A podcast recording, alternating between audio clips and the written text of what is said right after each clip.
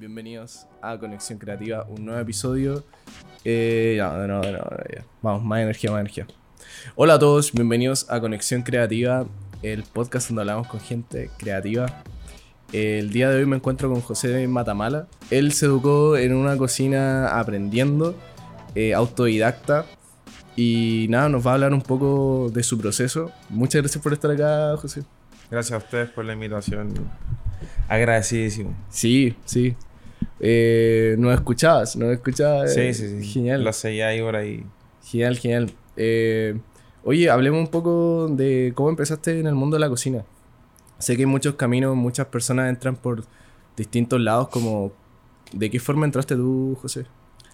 Eh, directo a la cocina entré porque eh, el 2011 entré a estudiar dibujo de proyectos de arquitectura e ingeniería, dibujo técnico. Eh, el 2013 terminé más ¿En qué menos. consiste el dibujo técnico? Es como las personas que hacen... Los que les dibujan los planos a los arquitectos, básicamente. O a los ingenieros cuando hay que... Rígido. Sí. Eh, básicamente eso. Planos mecánicos, igual de ingeniería, de instalaciones eléctricas, todo eso. Te cacho.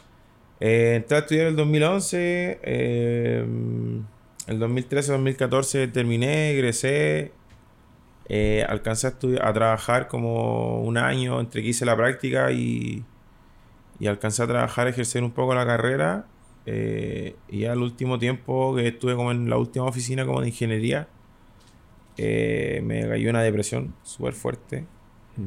Y de ahí como que no pude nunca más volver a sentarme a trabajar en un escritorio eh, detrás de un computador durante 8 o 9 horas al día. Brigio. Sí. Eso se detonó porque no te gustaba, te estresaba. Se- no el motivo exacto no lo tengo. Eh, siento que son varios un- factores. son varios factores, un, un par de cúmulos de cosas igual. Eh, entre esos, creo que cuando entré a estudiar el 2011, ¿Mm? eh, fallece mi papá de manera como súper in- eh, inesperada. No lo esperábamos. Como mayo, junio le detectan un cáncer y en octubre fallece. Entonces, eh, nada, ahí sobre la marcha, uno sobreviviendo, Sí. dándole nomás. Había que terminar la carrera sí o sí. Mm. Eh, y de repente pasa que pasan este tipo de cosas y uno avanza nomás, pues, Mm. ¿cachai? No te quedáis pegado como pensando en, el- en lo que viene mañana ni nada. Pasa eso, eh, sigo con la vida, ejerzo mi profesión un tiempo y me doy cuenta que en verdad no era lo que me gustaba. Eh, entré a eso por- más por un tema de como de creatividad y de diseño y de dibujo y de y la arquitectura y todo. La cabeza no me daba para haber estudiado arquitectura. no. Siempre he sido como muy disperso entonces. Y nada, pasó lo de la depresión, no pude trabajar más en la oficina porque no podía estar sentado. Eh, y me fui a la casa, me refugié un tiempo. eh, ya cuando empecé a sentirme un poco mejor, eh, un día fui a una feria laboral y tiré como un par de currículos a puros como comida rápida. O sea, como Telepizza. eh, ¿Puedo decir marcas de...? Sí. Eh, Sí. New Sushi, Telepizza, no sé, Pizza Hut, qué sé yo. Siempre me había llamado la atención la cocina. Siempre, siempre, siempre. La primera cosa que quise estudiar fue cocina. Pero me acuerdo de haber tenido la conversación con mi papá y de, haber, de haberme dicho así como, tú sabéis que aquí en Chile, desgraciadamente, si queréis ser cocinero tenéis que tener plata como para poder viajar y poder nutrirte como de otros países eh, y después volver quizá y poder tener tu restaurante. Y nosotros no teníamos ni por dónde hacerla, ¿cachai? Entonces... Eh, era igual como crudo no poder quizás estudiar algo por netamente no tener las lucas. ¿Cachai? Y al Eh, final caí en eso como del, del dibujo, que una opción en, en algún momento fue diseño gráfico, pero todos me decían así como, ¿para qué hay que terminar trabajando en una imprenta?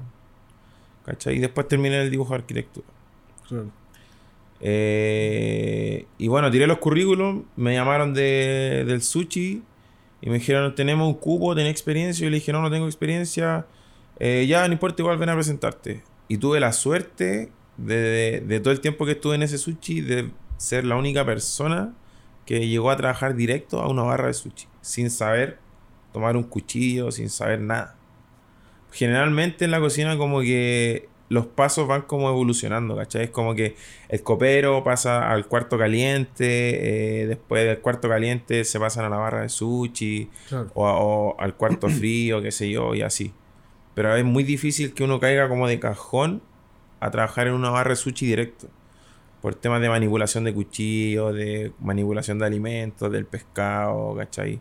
Eh, el sushi tiene mucha motricidad fina, tiene mucho trabajo manual también. Entonces algo que también se va desarrollando mucho con el tiempo. Y mm. es difícil que poner a alguien como desde cero a hacer sushi el tiro. Claro.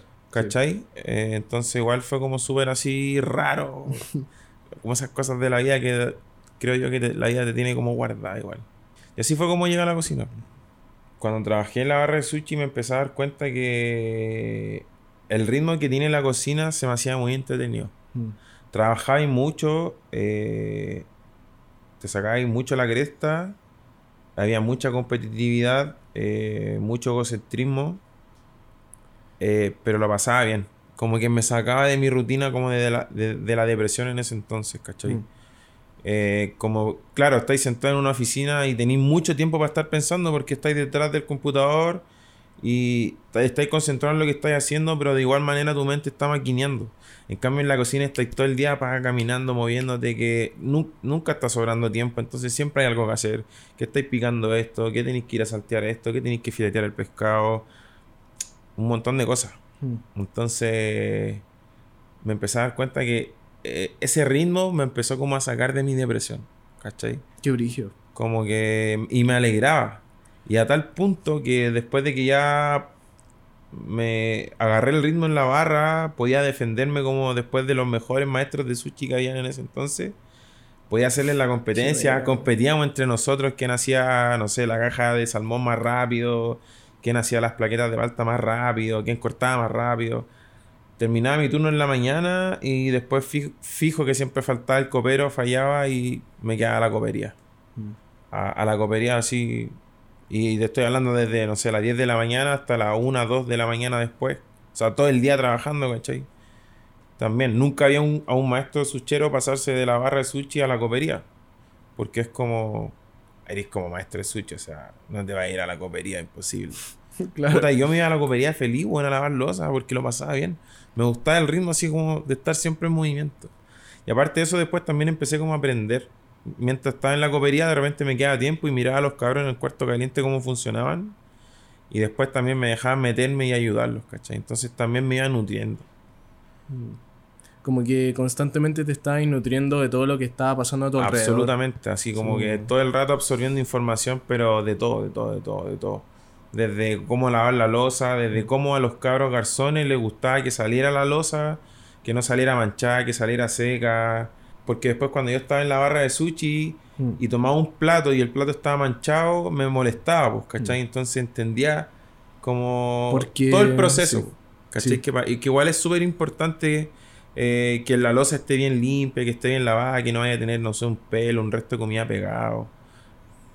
como que aprendí todo, ¿cachai? De, de, todo, de todo me estaba como retroalimentando. Tenía esa capacidad también como de ser súper consciente de que aunque estuviese lavando losa, Mm. Sé que algo me dejaba. ¿Cachai? cacho.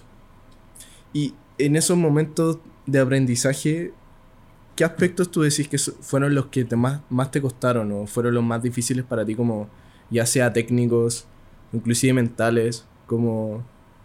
o en realidad se te hizo muy fácil como... Se me hizo muy fácil aprender a trabajar el sushi, mm.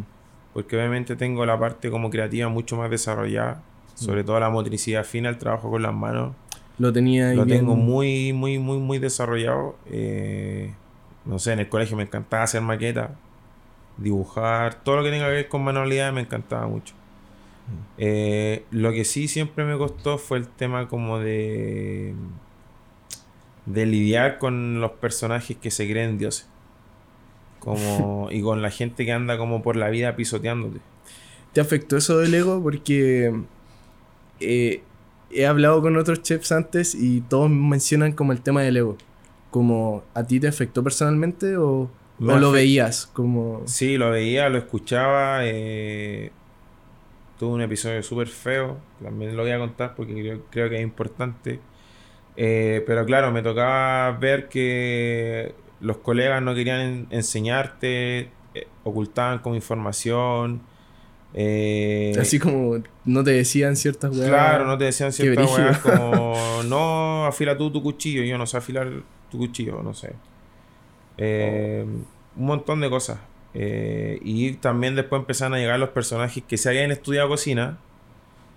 Y eso eran los dioses, pues, ¿cachai? O sea, no, yo estudié cocina y trabajé acá y acá y acá y la cuestión. Y los metías a la barra de sushi y no te rendían ni un cuarto. O sea, les pasáis por el lado sin haber estudiado cocina, ¿cachai? Y obviamente eso generaba competitividad y generaba roce. Y como en todos lados, siempre está el salamero, el que anda colgado del jefe, el que quiere escalar en base a.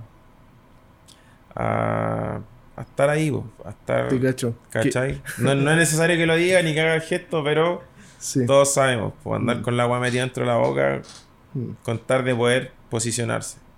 Y me tocó eh, que en su momento, por no haber tenido quizás los estudios y por otro tipo sí haberlos tenido, eh, quizás no haberme dejado como la jefatura o haberme dejado como a cargo de la barra de sushi y haber dejado a otro tipo. eh, y este tipo nunca pudo hacerme el peso, como en la cocina. Mm. ¿cachai? De cierta manera, en lo que significaba en, cuanto al trabajo en la barra del sushi, no podía. eh, hasta que un día la cuestión explotó y adentro de la barra de sushi nos agarramos a combo. Adentro de la barra de sushi. Pero con escándalo, o sea, fuerte, bueno. Por eso te digo que lidiar con los egos. Porque para mí era penca que te estuvieran diciendo como yo estudié cocina, vos no estudiaste cocina, no vayas a llegar a ningún lado. Mírate lo que así, eh, no te sabéis ni parar. Pura sí. pura estupideces, o sea. Mm. Y yo decía así como, puta, hermano, estamos trabajando, el trabajo lo hago mejor que tú, llego temprano, me voy tarde, tengo mis verduras todas picaditas, mis platos son más bonitos, tengo buena recepción de la gente, y tú así. No, pero es que yo estudio cocina. Te cacho, te... Y en mi mente yo siempre decía así como, ya, dale, te voy a tapar la boca, hermano. Hasta que la cuestión fue tanto, escaló tanto, escaló tanto, nadie le puso, la jefatura nunca pudo ponerle como fin a la, a la cuestión, que después en un momento pasó a ser bullying, ¿cachai? Pero ya es un bullying que estamos en una edad adulta en, en la que no te pega tanto, Claro. estáis, eres más hombre, qué sé yo, entonces como que te la mamáis de otra forma y terminó eh, como tenía que terminar, agarrándonos a combo adentro de la barra de sushi. Qué brígido, rey. Metió, metió los dos dentro de un calabozo, eh, con los ojos como mapache, las narices reventadas, ¿cachai? No es algo que, que me enorgullezca, Claro. pero lo cuento porque Sí. eso que decís tú de que han pasado cocineros acá y te han hablado del tema del ego es una weá súper fuerte. Y es como lidiar, es como lidiar con esa men- con esa mentalidad del weón que cree que porque estudió es mucho mejor que tú. Claro, a lo mejor sí sabís más cosas. Eh, eh, has estado expuesto a otro tipo de material, de información y qué sé yo. Pero aún así, como ser humano, no significa que seáis mejor persona Eso. ni Sí. tampoco que seáis mejor, eh, que, se- que hagáis mejor las cosas, ¿cachai? Mm. Y al final estáis dando cuenta de que, loco, ya los estudios como que de alguna forma igual están no pasando de moda, pero hay mucha gente metiéndole candela a la cosa y sin tener estudios. Eso, como que hay mucha gente que, ya sea por medios o ya sea porque se, se mueven de otra forma, se mueven de forma más rápida, eh, llegan al tiro a la cocina y llegan al tiro a aprender y llegan al tiro a ejercer y llegan al tiro como a, a la práctica. Que al final eh, es algo que también lo he hablado con los otros chefs y bueno, ellos sí estudiaron, tuvieron... Pero al final me... El punto era como... Gran parte es la práctica, gran parte es cómo hacerlo. O sea, Gran bueno, en la como- cocina te- no podéis tener el cerro de libros, qué sé yo, Mm. pero podéis leer, leer, leer, leer y leer recetas y replicar recetas y qué sé yo, pero la práctica la tenéis solamente Pero si no sabéis cortar... si no sabéis cortar, o sea, yo hasta el día de hoy, a mí me asombra como, co- como, bueno, hoy día puedo decirlo como cocinero y como chef, me asombra que un cocinero no sepa afilar su cuchillo. Siendo que todos saben que el cuchillo es la, La herramienta. es, es la herramienta y es como la extensión de tu brazo. ¿Cachai? Es como que un carpintero no sepa usar un martillo, po. no sepa poner un clavo. Claro. No tiene sentido, ¿cachai? Y a los No. cabros no les enseñan la base, po. Mm. Entonces después llegan, se cortan los dedos, entran a trabajar el primer día y ya se cortan una uña, licencia. Y eso pasa por eso, porque no les enseñan desde, la- desde una buena base. Mm. ¿Cachai? Como a trabajar tu cuchillo, que es tu herramienta, es una extensión de ti. Vas a, vas a estar con él, no sé, todo el tiempo que estés Mm. cocinando, ¿cachai? Eh, así, así con un montón de cosas más. José, y ahora que tenés tu propia barra, cuéntanos cómo fue ese proceso. Como tener tu propia barra de sushi Nikkei. Ahora que tengo yo mi propia barra, eh, ha sido un, un proceso súper bonito. De mucho crecimiento personal. eh, madurar a golpe, a caída, a tropiezo, eh, con cosas buenas también, obviamente. Ya cumplimos siete años. eh, ¿Qué te, qué te motivó a hacerla? ¿Qué fueron esas cosas que te motivaron como... ¿Sabéis que voy a hacer mi barra? no, no, no sé, no, no, ¿O fue orgánico? ¿Fue como no, sí, fue... un escalón? No, si intento buscarle una, una respuesta a eso, eh, y si lo miro como desde un lado como romántico y bonito, creo que la vida te tiene como guardada Guardado cosas, eso. ¿cachai? Y es como, ok, usted es Josecito, le vamos a dejar esto para usted.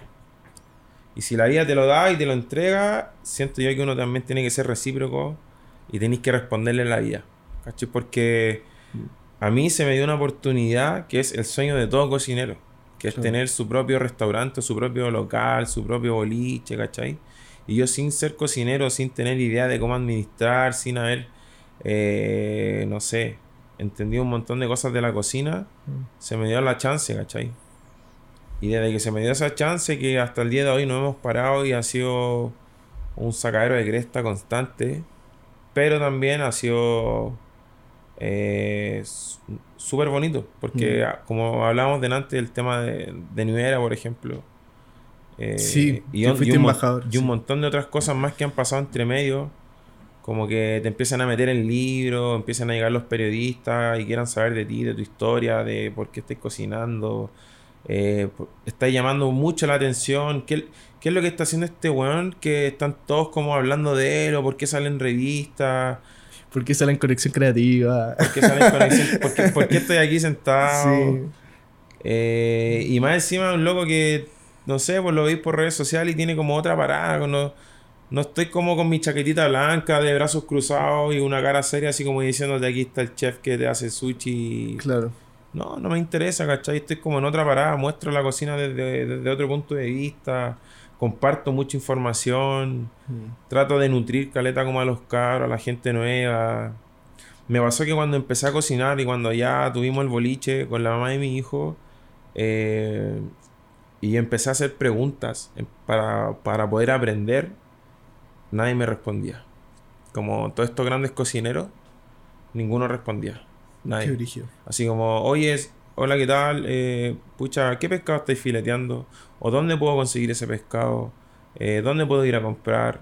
Eh, ¿Qué receta estáis haciendo? ¿O me podéis dar un tips? ¿Me podéis recomendar algún libro? Lo que queráis, no sé, cualquier... Nadie. Mm. Nadie te respondía. Y esa weá me emputecía porque decía, puta, weón, la gente, los locos son terribles egoístas, weón. Y siento yo que andan con el miedo de que, que uno les vaya como a serruchar el piso, siendo que uno está como recién partiendo, o sea, no había chance. Claro. En ese entonces yo no me imaginaba que iba a ser lo que soy hoy, hoy en día en la cocina, pues, ¿cachai? Mm. Entonces, y esto es loco, te estoy hablando de gente grande que ya había ganado premios, que full saliendo en el diario, en revistas, full top, los mejores restaurantes y qué sé yo. Entonces me molestaba mucho que no compartieran como la información. Mm. Y hoy día es todo, yo trato de aplicar o de replicar todo lo contrario, ¿cachai? Trato mucho de compartir la información que aprendo. eh, cuando tengo acceso a libros, comparto, muestro. Si me preguntan qué libro me recomendáis de pescados, toma, aquí lo tenéis. eh, aquí lo podéis buscar. eh, si necesitan ir a comprar, no sé, pescado, aquí es donde lo vais a encontrar más fresco. Queréis lista de proveedores, aquí lo tenéis, ¿cachai? Y me da lo mismo, o sea, no me da miedo como compartir la información porque al final de cierta manera también aporto a la sociedad, aporto a los cabros, los motivos, rompo ese esquema de ser egoísta y de andar como con el miedo de creer que me van a hacer ruchar el piso o que me van a hacer la competencia o que alguien se va a poner a hacer lo mismo que yo y va a ser mejor que yo. A fin de cuentas, eh, estamos todos compitiendo. Todos queremos el queso, ¿cachai? Todos queremos mm. una tajada de la torta. Todos tenemos que comer, mm. ¿cachai? Pero yo creo en eso, que como en el, en el ser un aporte para la sociedad igual y para los cabros. Desde mi punto de vista, obviamente, a través de la cocina. ¿Te ha tocado como ahora estar en una posición en la que sí hayas tenido que enseñarle a alguien? Como lo decía antes, como que le haya aportado esta información que tú tenés, pero ¿de qué forma lo, lo haces? Ahora soy profe. Ahora eres profe. Sí. O sea, bueno, igual hace como 3, 4 años que ya estoy como involucrado con, con una academia. Bacán. Y hago clases de, de sushi, cocina Nikkei. Estaba en otras academias también. Eh, me ha tocado capacitar gente como de manera personal. Eh, y también ha sido un proceso súper bonito como ser profesor. Porque igual es bonito porque... Claro. Y lo tuviste que aprender como con años de práctica y en la cocina. Y es bacán como que haya dado la vuelta y ahora tú estés enseñando como ese proceso que, que aprendiste. Sí. Eh, eh, es bonito. Es súper enriquecedor, por lo menos para mí. Eh, creo que en algún momento lo decía.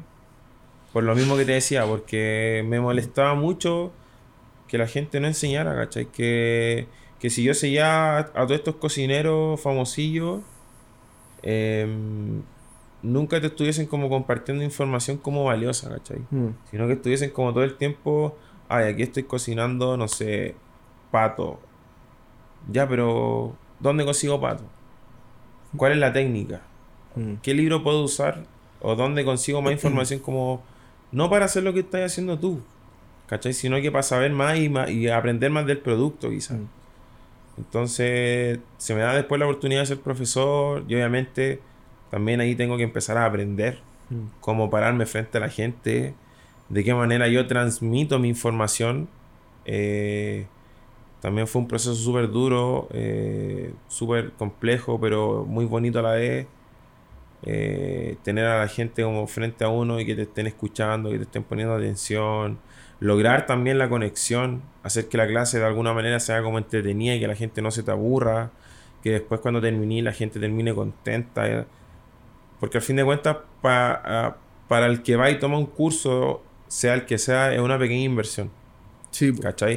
El monto que sea, sean 50, sean 100, sean 200 lucas, da lo mismo. Eh, hay gente que hace el esfuerzo de pagarse esa pequeña inversión por querer aprender un poquito más, ¿cachai? Porque claro, a lo mejor no te podéis pagar la carrera que te cuesta, no sé, pues 200, 300 lucas mensuales en, qué sé yo, en algún instituto, en alguna universidad.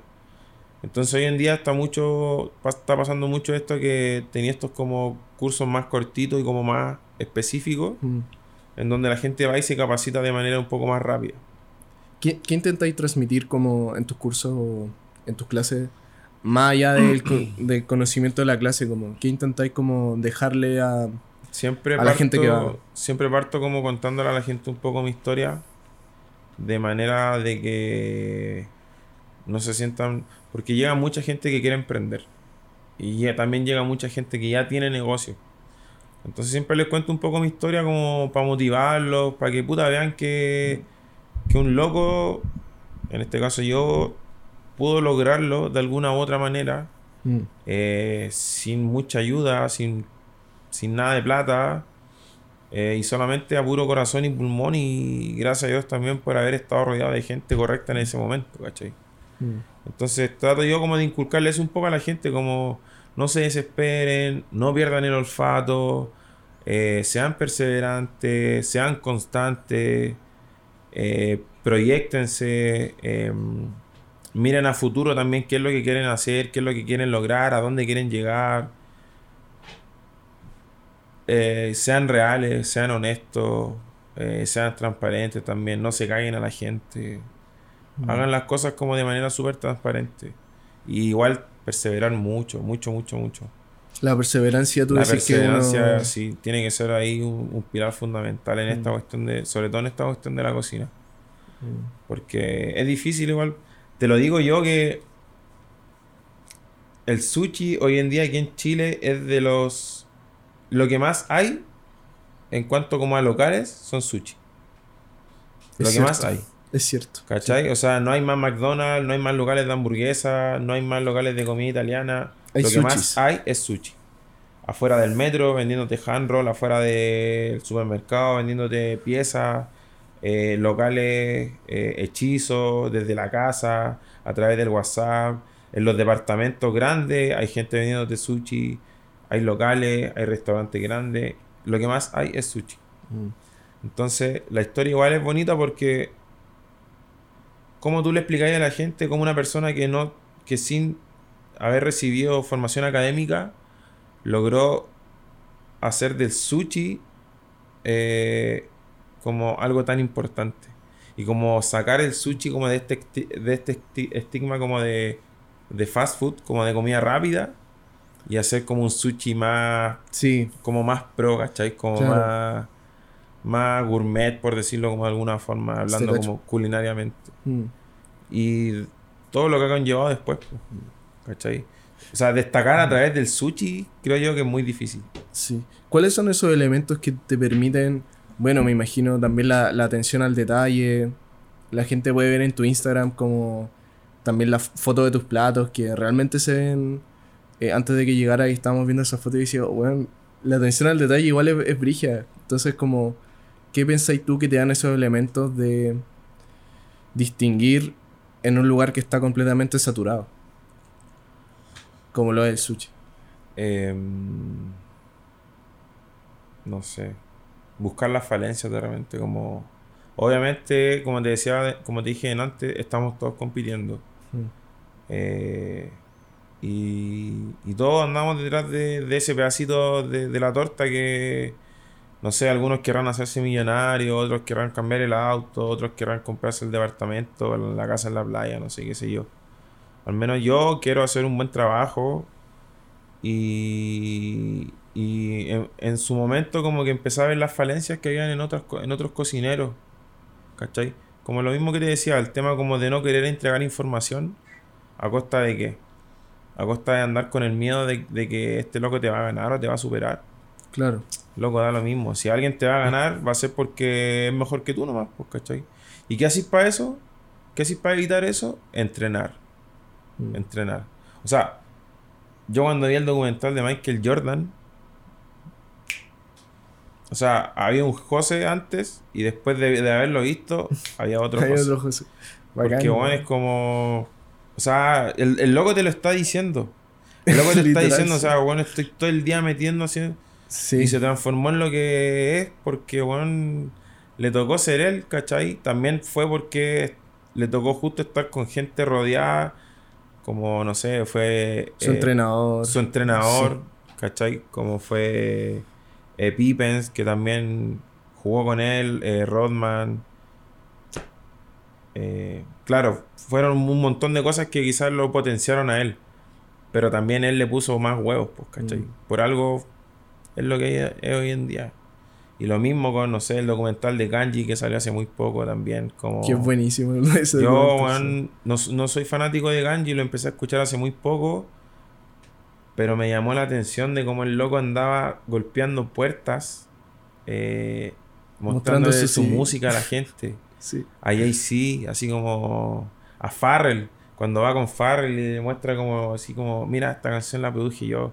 Y Farrell así como, ¿esto lo hiciste tú? Y, y Kanye así como, sí. y el así como, "Oh". y después el loco se va de la oficina y le dice así como, hermano, lo logramos, se lo mostramos a Farrell y la weá. Y es como, hermano, el loco te está diciendo que desde la nada, ¿cachai? Sí, lo sí. pudo lograr, weón. Mm. Y se transformó en el rapero más millonario, en el weón que más plata tiene. Que no, no es, quizás no es el objetivo de todo. Tener Mm. mucha plata significa tener muchos problemas también. Sí. Pero te, te- te está todo, todo el momento te está entregando información. Cuando escucháis hablar a la mamá, los mensajes que le da la mamá, que le dice como... Hay una frase que me gusta mucho que es como... No me acuerdo exactamente, pero aprende como a tener los pies en la tierra y podrás como volar. Algo así creo. ¿Cachai? Como ese tipo de cosas Eh, o cuando lo ve llegar como con la cadena de oro, como con su primera cadena de oro, y le dice así como, espero que para la próxima, en vez de, de que lleguéis como con otro blin blin, me lleguéis con una casa a comprar. No para ella, sino que como que Como- seas inteligente y te llegues a comprar una casa en vez de andar como con, con oro colgando y weas, ¿cachai?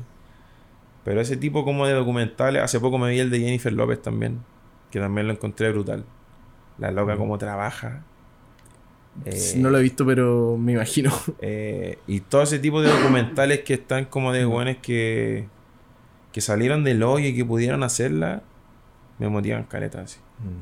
No porque quiera ser un cocinero multimillonario, sino que Eso te iba a preguntar como, ¿cuál es tu búsqueda? Porque al igual que... Claro que... Y quizás es una búsqueda constante, pero ¿cuáles son esas cosas que estáis buscando lograr o como tu definición de éxito como que te llenen? Así como, ¿sabéis que estoy lleno con esto? eh, nunca estoy satisfecho. Nunca, Nunca... No, nunca estoy así como echado en la cama, eh, así como, Ya, listo. ya listo, está- el chancho está tirado, la logramos, puedo descansar. No, no, no me pasa. Eh, creo que también es como una parte un poco enferma de uno, como de no, de no parar y de, de no darte el break, Mm. como para poder descansar y decirte así como, loco, el negocio está funcionando, está todo bien, hay días lentos, hay días buenos, es normal, eh, pero no, no paráis, pues la máquina, tu- la cabeza no para, ¿cachai? Estáis todo el día procesando información. Entonces, para mí el éxito, no sé, tiene que ver como con, con sentirse bien con uno mismo nomás, ¿cachai? Quizás sentirte bien con tu trabajo. Como, Sentirme bien con mi trabajo. hice un buen trabajo. Saber que estoy haciendo un buen trabajo, que estoy entregando un material, eh, en este caso como a través de las redes sociales, un buen material, un material quizá informativo, que es lo que me gusta hacer a mí. Como aportarle a los cabros.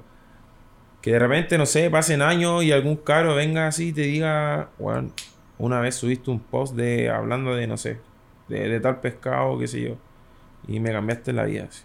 Y me pasa, me pasa, me pasa que me escriben cabros así como, José, no, no, eh, tú no me conocís, pero te sigo hace tres años, te vi en la entrevista de tal lado y me has enseñado a que se puede.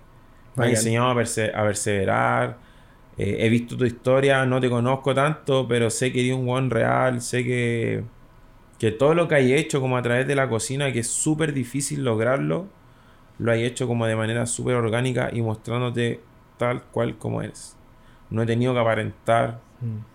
Eh, gracias a Dios, de todas las como entrevistas que me han hecho, qué sé yo, publicaciones en revistas, en diarios, jamás he tenido que pescar el teléfono y llamar a alguien y decir, ¿sabéis que el negocio está medio flaco? Puta, ¿por qué no me hacía una entrevistita y te venía a comer para acá?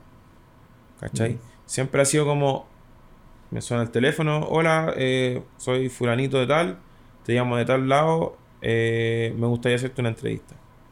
Te podemos ir a visitar al local, nos encanta tu propuesta. eh, lo mismo con Nuera.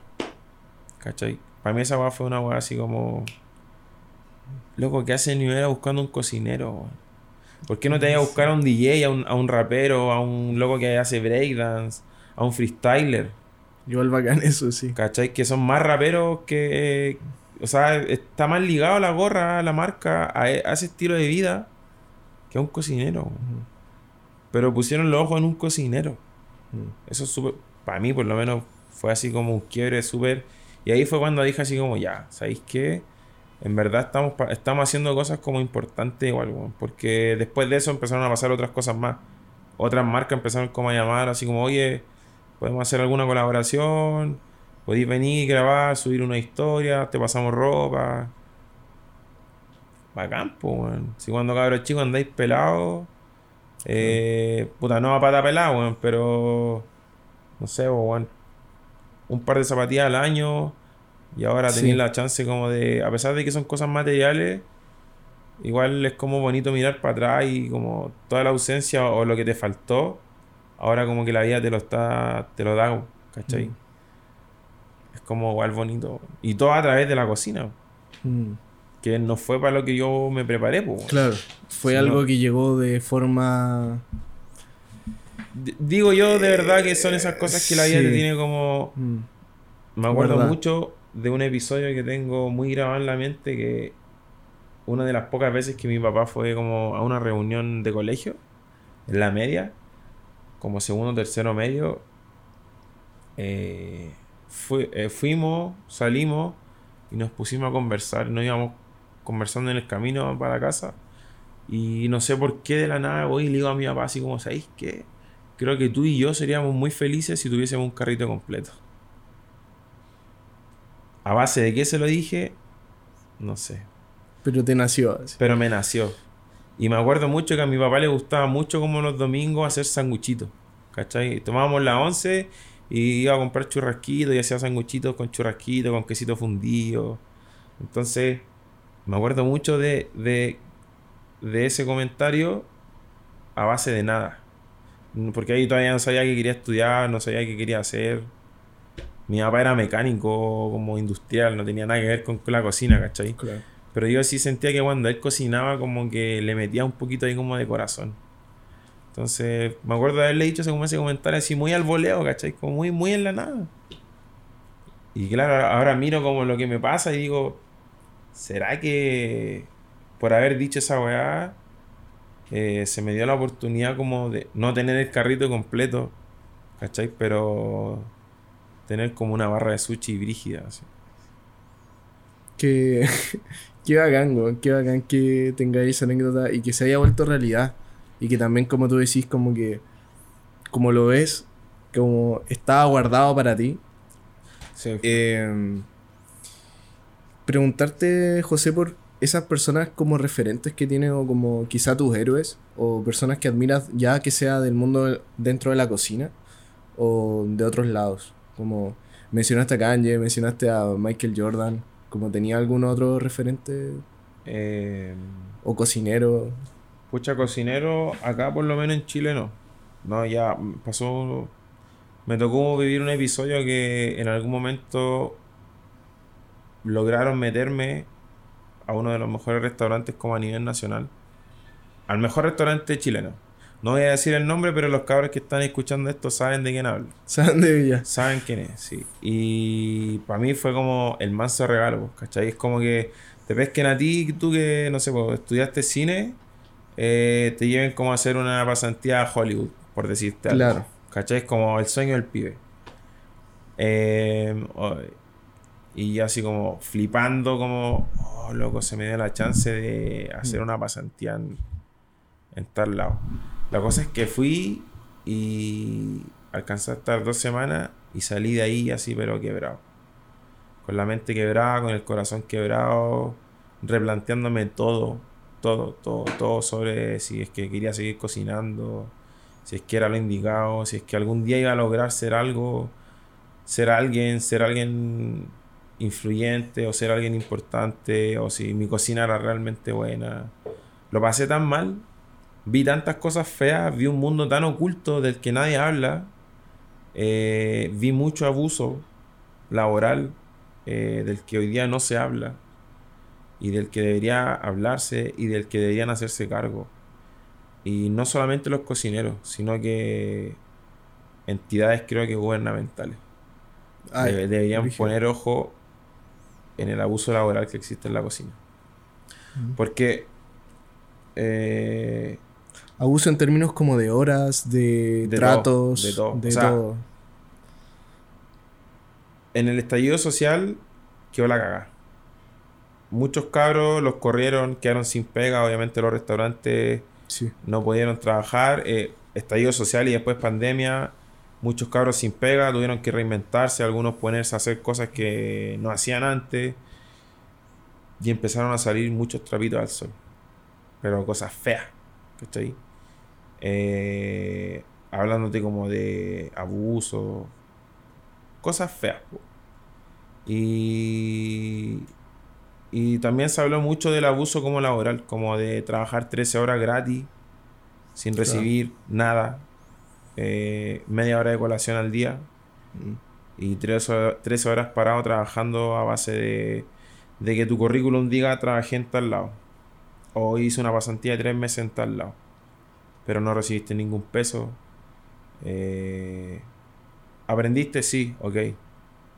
Pero no voy a estar llenándote el bolsillo Con eso. a base de, de estar negreando a los cabros, po, ¿cachai? Porque más encima después los formáis de una mente que los locos salen del, del restaurante y salen con una mente así como tan emparada de, loco, yo estuve en tal lado eh, y vengo de este lado y, y soy el maldito motherfucking crack. Ya, a ver, pero ponte, haceme, haceme un huevo. Cocina marro. No saben cocinar Eh, arroz. A no ser, haceme un costillar, cocíname alguna hueá rica. No, porque están todo el día cortando pétalos, cortándote florcitas, poniéndote florcitas encima del plato. ¿Cachai?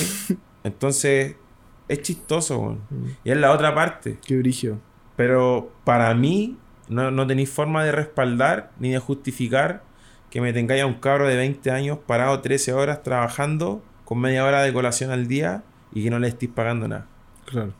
Esa weá es aprovechamiento de tu estatus, de tu posición. Eh, te está llenando los bolsillos a costa de que el loco te está regalando sudor, sangre. Y la weá más importante es tu tiempo, su tiempo. Mm. Hoy en día, yo he aprendido que después del estallido social y después de la pandemia, con toda la cagada que quedó, una de las cosas más importantes que tenemos nosotros es el tiempo. ¿A quién se lo damos? ¿Qué es lo que hacemos con ese tiempo? Eh, ¿Cómo lo invertimos? Mm. Creo que son cosas súper importantes. Entonces, que te mamí una pasantía de tres meses, de seis meses, y que no te la estén retribuyendo de alguna forma, ya sea económicamente, eh, que por último, loco, te tengan bien alimentado, o que no trabajís tanto y que el horario sea más corto, y que solamente sea por aprender, y que solamente sea porque en tu currículum figure que estuviste en tal lado, Mm. para mí no lo justifica. Porque después veis llegar al chef y sabéis que es lo peor de todo, que los buenos no cocinan. Los buenos ya no cocinan. O sea, ya no, ya no los veis cocinar. Y yo digo, para mí no, no es respetable que yo voy a tal lado a comer y no veo al chef cocinando. Porque cuando tú vas, si tú vas, no sé, po, al cine, a una obra de teatro, a un espectáculo, a un recital, eh, y estás escuchando al loco cantar, y el weón está con puro playback, ¿qué te causa? Tú decís que es como el equivalente a. Claro. O sí. que el corista le está, que el corista está cantando más que el loco, es como, puta hermano, yo, yo te vengo a ver a ti, weón, ¿cachai? Quiero escucharte a ti, quiero, quiero verte cocinar a ti. Mm. Sí. Y no pasa, po, no pasa. Mm. Entiendo yo que, claro, ya después la cuestión se transforma en negocio. Al loco ya les va tan bien que quizás ya no tienen que estar tanto tiempo en la cocina. Tienen hijos, le dedican su el tiempo a su hijo. Y sí, está bien. Pero para mí no. Tú, a pesar de que llegué a una posición en la que ya estáis como suficientemente y creció mucho tu negocio, pero tú siempre cocinarías. Como que tú nunca llegarías a la posición en la que simplemente mirarías el plato y ya, listo. Es que no puedo. Tenéis que estar parte del proceso, tenéis que ser parte no puedo de- porque. Sufro como de repente de tanta ansiedad que no puedo estar mucho tiempo tirado como en la cama haciendo nada. Siempre tengo que estar haciendo algo. Siempre, siempre, siempre, siempre. No puedo estar como mucho. Me cuesta mucho estar como relajado, descansando. Me cuesta mucho dedicarle tiempo a mi hijo. Estar con él, ¿cachai? Como sentarme con él y jugar con los autitos, como que me desespero. Necesito estar. ¿Cuántos años tiene tu hijo? Va a cumplir tres. Tres años. Ahora en agosto, sí. Eh, me cuesta, ¿cachai? Y es como un problema. Realmente, realmente es un problema. Mm. Porque claro, igual me gustaría llegar al punto de decir, sabéis que ya la cocina está funcionando, hoy día no tengo que ir y voy a estar todo el día con el Facu. ¿Cachai? Pero aún así me cuesta estar como todo el día con él, Tomar un descanso. tomar como un descanso, porque y- aún así mi mente, a pesar de que estoy con él, mi mente está trabajando. Claro. Tengo que estar respondiendo WhatsApp, respondiendo correos, eh, viendo como qué vamos a hacer la próxima semana, preocupado del negocio también, ¿cachai? Mm. Como de no, no puedo descansar y ya como decir, ¿sabéis que el sushi ya funciona? Listo. Es Mm. como, ya, ¿qué sigue ahora? A ver, ¿con Mm. qué venimos ahora? ¿Cómo sorprendemos a la gente? ¿Cómo seguimos atrayendo público? ¿Qué material genero yo a través de redes sociales para hacer que la cosa sea atractiva? Eh, que la gente me vea que estoy haciendo cosas nuevas, ¿cachai? Es súper difícil igual. Es algo que está, yo siento como en la sangre de los grandes cocineros, como ya sea de, de la gente con la que he podido hablar, pero siempre todos tienen una... Lo siento, y en sus ojos como una adicción al trabajo, que a veces puede... Pero siento que esa misma adicción los lleva como a ser grandes. Porque hay, personas que son grandes, como que... Siento que hay personas que son buenas, pero siento que los grandes llevan Es que las la cosas a otro nivel. Es que es la obsesión. Sí, es la obsesión Es lo la que te obsesión lleva a- en absoluto, o sea, y es como lo voy a mirar en mucho, en mucha gente. Lo voy a mirar como te decía en, en Jordan, en la obsesión al juego, en la competitividad. Eh, lo voy a mirar en Kanji, en querer ser el mejor rapero, o en que, o en querer que le den como la oportunidad no que, lo, no que lo respeten como productor, sino que como rapero. como rapero, sí. ¿Cachai? En el documental de Jennifer López, por ejemplo, que a la loca la respeten por ser mujer, por ser latina, y la dejen hacer las cosas como ella quiere. Y ganarse su posición. Eh, romper los estereotipos. ¿Cachai? Eh, el sushi está muy ligado, obviamente, a la cultura japonesa. Y en Japón pasa una cosa que es súper importante y es súper bonita, y es que existe mucha cocina. Hablándote de cocina, ex- existe mucha cocina de especialidad. Entonces en Japón hay locales en donde tú puedes comer hamburguesa, ramen, sushi eh, completo, no sé qué sé yo. Pero existen cocinas que solamente se dedican a un tipo de cosa. Como Y ramen, es- así como. Claro, el loco que te, hace, que te hace ramen, el loco solamente te hace ramen. Claro. Y hay fila para poder, para poder comer ese ramen. Y fila de media hora, de una hora, y todos los días, y desde la mañana. Eh, lo mismo con las barras de sushi. ¿Cachai? Entonces pasa que ahí es donde tú te das cuenta de que cuando la gente se mete en la volada y se obsesiona tanto con el trabajo, pasa eso. Que la Sí. gente, la gente sobresale del resto, destaca de alguna forma, porque así tanto lo repetís tantas veces el proceso que llega un momento en el que te, vol- te volvió un experto. Hay un documental que salió en Netflix, no me acuerdo en qué año, que era Hiro eh, Sueña con Sushi. Que era como la historia de un, de un viejito que tenía como 90 y tantos años en ese momento. Eh, y el viejito como que contaba su historia eh, de cómo él se había hecho como conocido y todo. Su barra de sushi era como para seis personas. Y nada más. Tenía una reserva de, no sé, seis meses. O sea, no había chance de que tú te pegaras el viaje a Japón y pudieras ir y sentarte como eh, en la barra así como ir a comer. Claro. Tenéis que hacer la reserva, no sé, con seis meses de anticipación. Y el video, el documental te transmite eso, como el loco empezó a hacer el sushi y va a morir haciéndolo. Y eso lo convirtió en el mejor o en uno de los mejores sushiyas, que son como los maestros especialistas en sushi, eh, en Japón. En Japón. Y en Japón la competitividad es brígida, o sea, los, los japoneses para mí son. Están los marcianos y están los japoneses. ¿Cachai? Una wea así loca.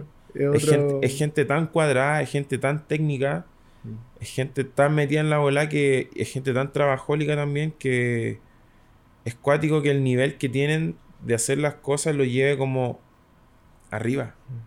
Hay un loco, por ejemplo, que también es japonés, pero que se dedica al tuning de auto. Ya. Que Akira, no me acuerdo el, el apellido. Eh, el loco tunea puros Porsche. ¿Cachai? Y el loco es una eminencia.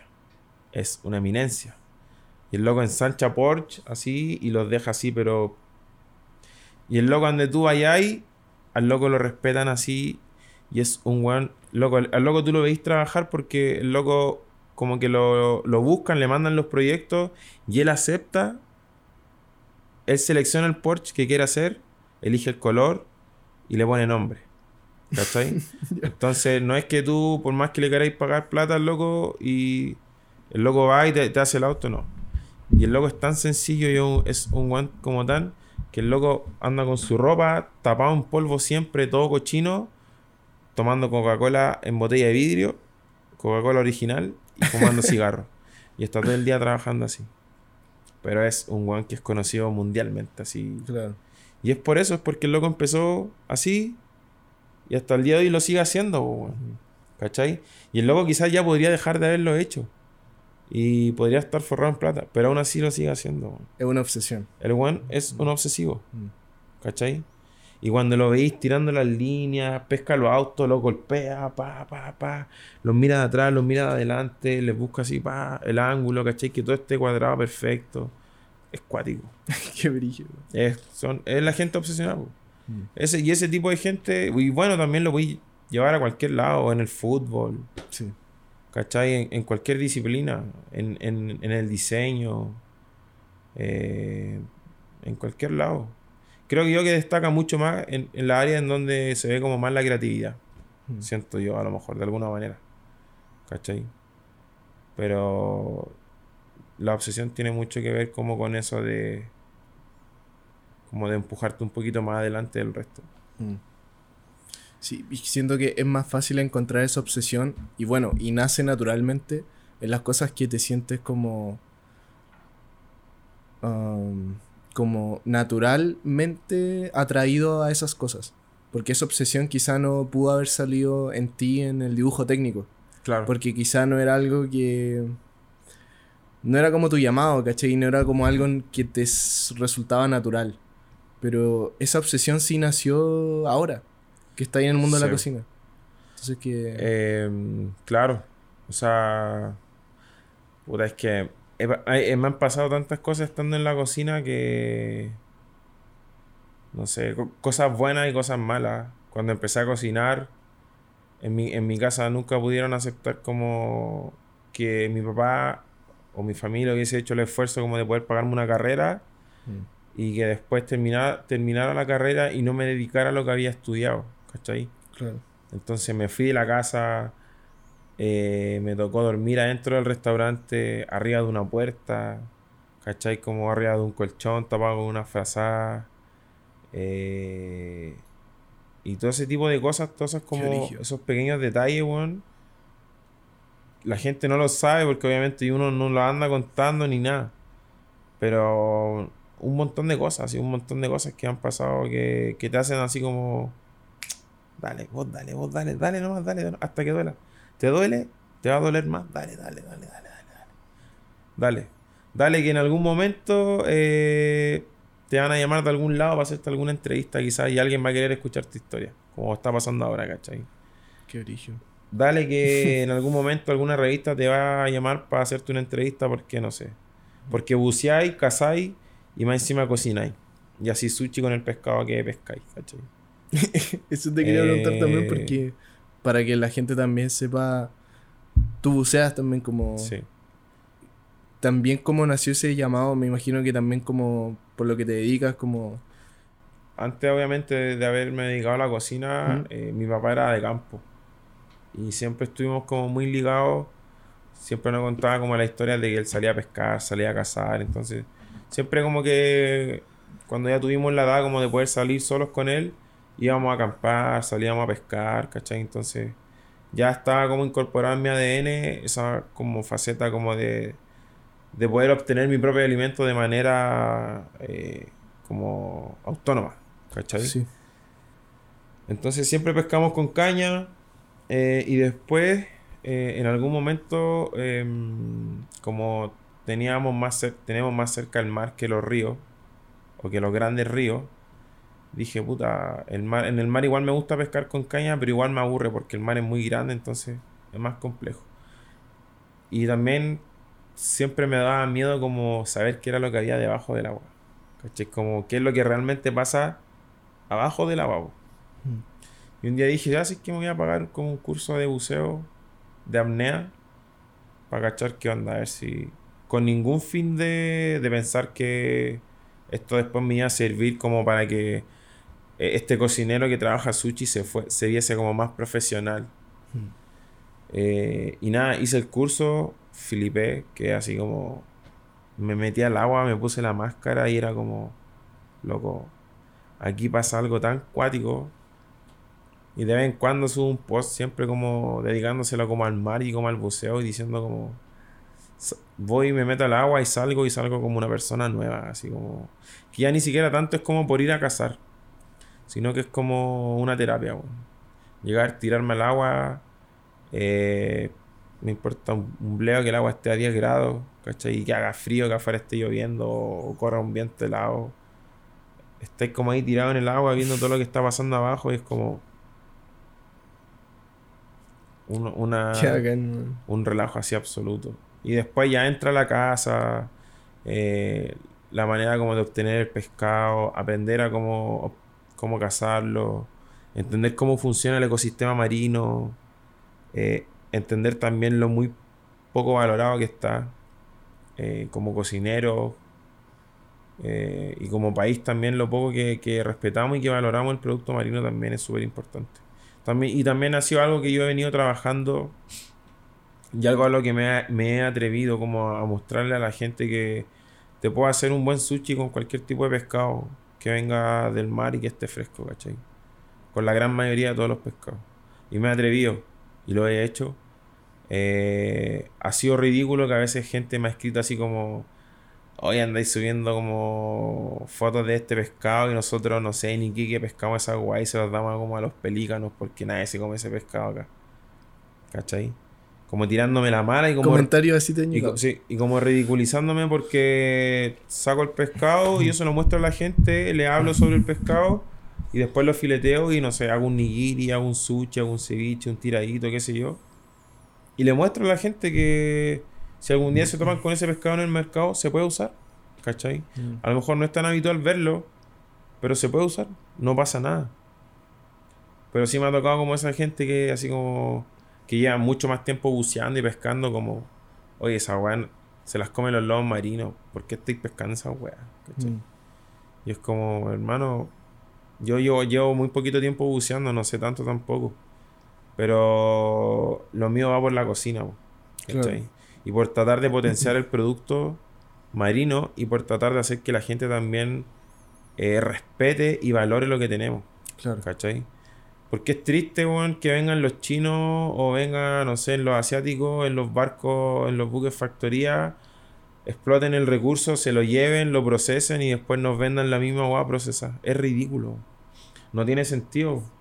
¿Cachai? Claro, sí. No tiene sentido que vengan, saquen toda la jibia, todo el calamar que puedan, eh, se lo lleven a los buques factoría, lo procesen y después te los vendan como anillos de calamar en bolsa. ¿Cachai? Tonto.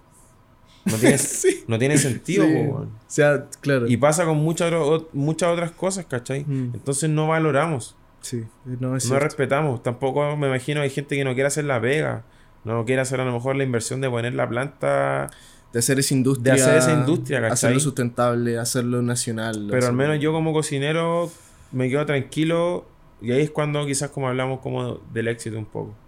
Me quedo tranquilo como poniéndome a prueba cuando de repente voy y no sé, caso algún pescado que nunca había visto en mi vida o nunca lo había trabajado y me lo tengo que llevar como a mi restaurante o al local, lo tengo que abrir, tengo que probarlo, tengo que ver de qué manera es su tejido muscular, si es duro, si es blando, si tiene mucho sabor a metal, si tiene mucho sabor a sangre, si es una carne magra, si es una, es una carne grasa, eh, y ver cómo funciona.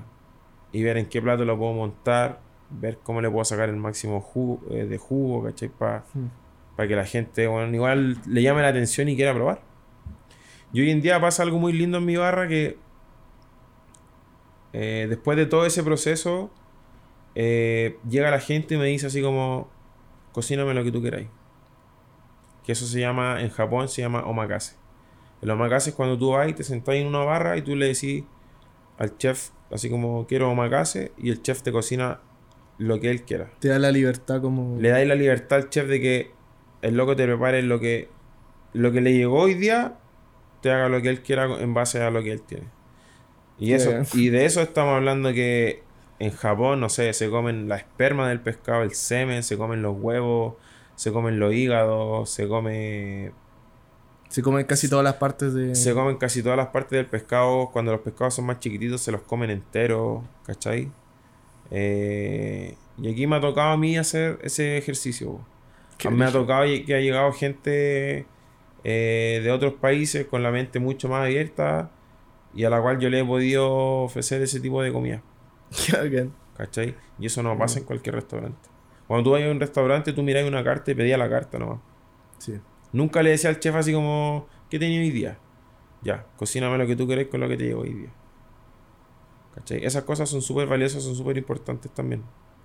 Son cosas como bonitas que han pasado como en la carrera, como en mi carrera como cocinero. Porque la gente igual deposita la confianza en uno, Mm. ¿cachai? Y ahí tú te la tenés que jugar, Sí. Tenéis que ver cómo engancháis, cómo le metí el, no sé, los huevos de pescado en algún plato para que sea atractivo, sepa bien, a la gente le guste. Y la gente se vaya conforme en base a lo que está pagando también. ¿Cachai? Qué genial, weón.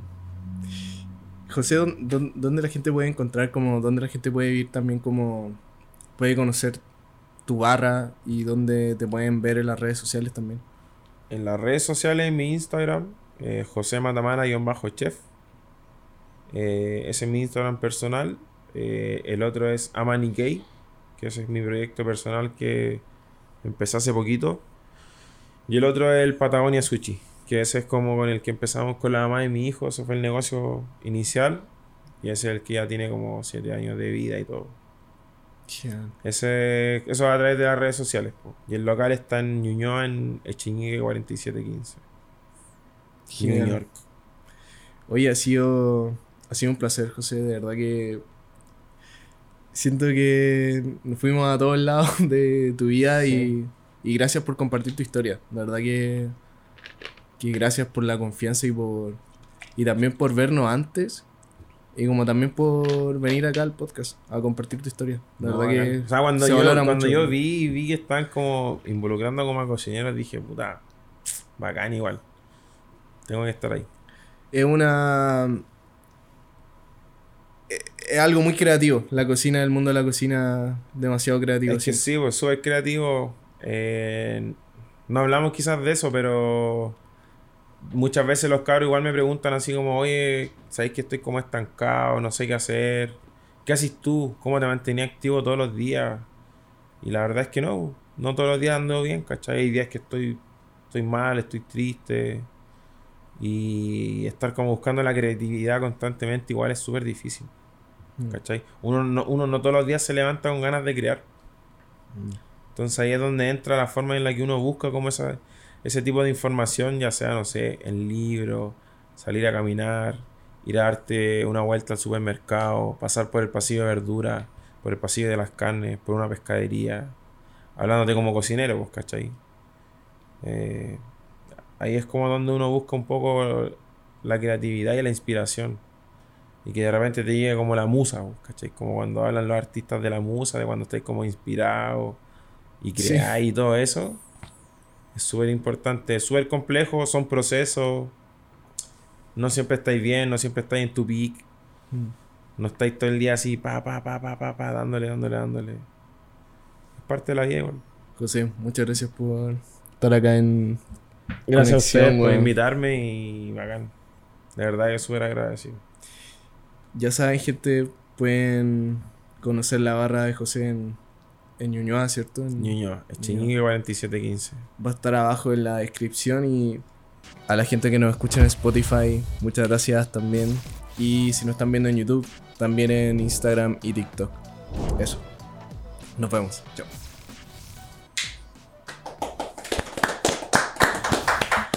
Bacán.